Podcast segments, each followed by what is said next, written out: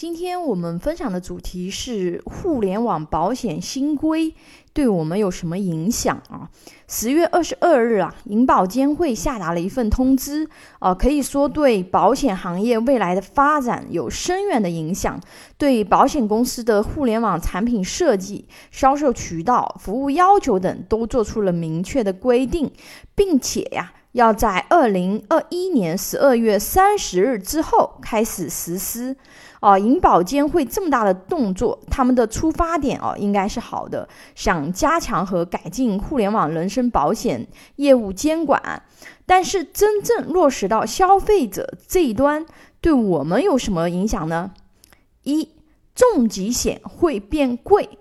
啊，现在很多互联网重疾险产品性价比非常高，主要是因为经营互联网重疾险的公司，他们经营成本低啊，不像大公司需要打很多的广告啊，维护网点运营，所以能在给足保障的同时，把保费压得很低，产品的性价比做得比较极致。但新规以后，提高了。保险公司开展互联网保险业务的门槛，导致很多网红产品的保险公司暂时无法达到要求。根据银保监会新的要求调整好以后呢，保险公司的经营成本会增加，所以当前市场这批啊定价非常极致、性价比极高的网红重疾险产品，估计是近年来性价比最高的一批产品了。未来新出的产品做不到像现在这么便宜啊，保费大概率会变贵啊，性价比跟以前比肯定是比不上了，因为经营。成本变高了啊！要买重疾险的朋友要买趁早啊！未来留给我们好产品的选择机会会大大减少啊！错过这次机会以后买重疾险要花更多的钱啊！二增额终身寿。等储蓄型保险利益可能会变低啊，并且资产的灵活性会变差啊。当前市场上有好几款不错的增额终身寿啊，不仅利益好，并且把利益明确写进合同，安全有保障，还拥有减保功能，可以随时变现啊。但是监管层为了防止长险短做啊，要消掉减保功能。所谓长险短做呢，就是指本来它是设计的保终身的产品，但是因为现在现金价值啊，没几年它就跑出来超过保费了，那变成后期想要减保或者是退保都非常的便捷，灵活性这么强。对吧？利益又非常不错，还安全。好，对比市场上的理财产品都是挺合算的。监管层可能是出于监管考量，把这类产品啊都卡掉了。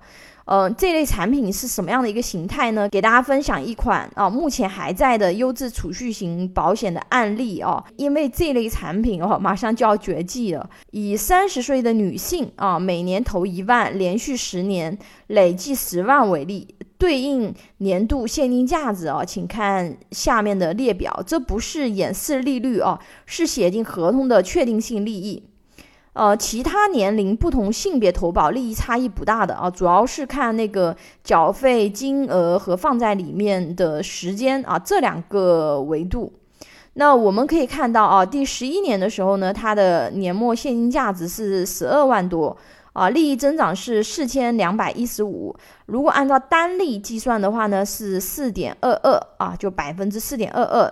这样看的话，虽然不错，但还不算很高，对不对？那我们接着往下看，因为篇幅有限，没有把整体的数据表放上来，只放了一个浓缩的一个表格啊。呃，十一年、十二年、十三年对应的单利增长率，大家可以去看啊。那么它是逐渐变高的，到了二十年的时候就五点七七了，三十年的时候就八点一四了，四十年的时候就百分之十一点四七了啊，五十年百分之十六点几啊，六十年百分之二十几，什么概念呢？就是说我们做的这个事情，它到了后期，它的这个单利增长是非常快的。啊，因为你未来市场整个是处于利率下行的这样的一个周期，未来中国哦大概率也是要进入负利率时代，对标日本。那么在负利率时代，有什么产品它的安全性又高，对吧？它的利益又好呢？那么像这种类型的资产的话呢，它等于说我提前就锁定了未来的一个利益。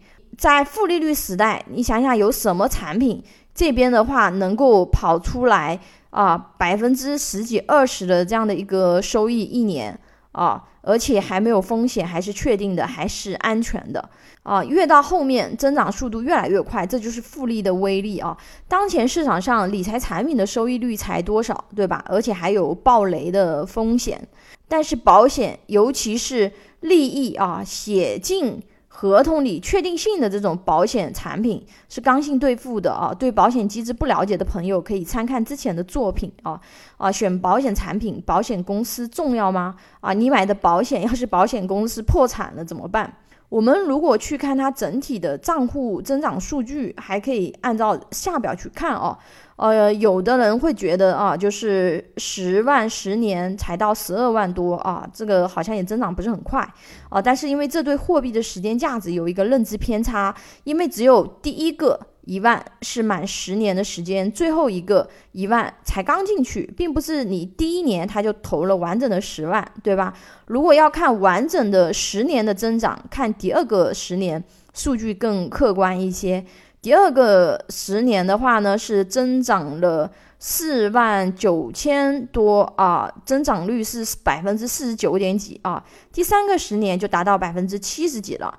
第四个十年的话呢，啊，它就达到了百分之九十八，那就是翻倍了啊。也就是说，每十年它就要翻个倍。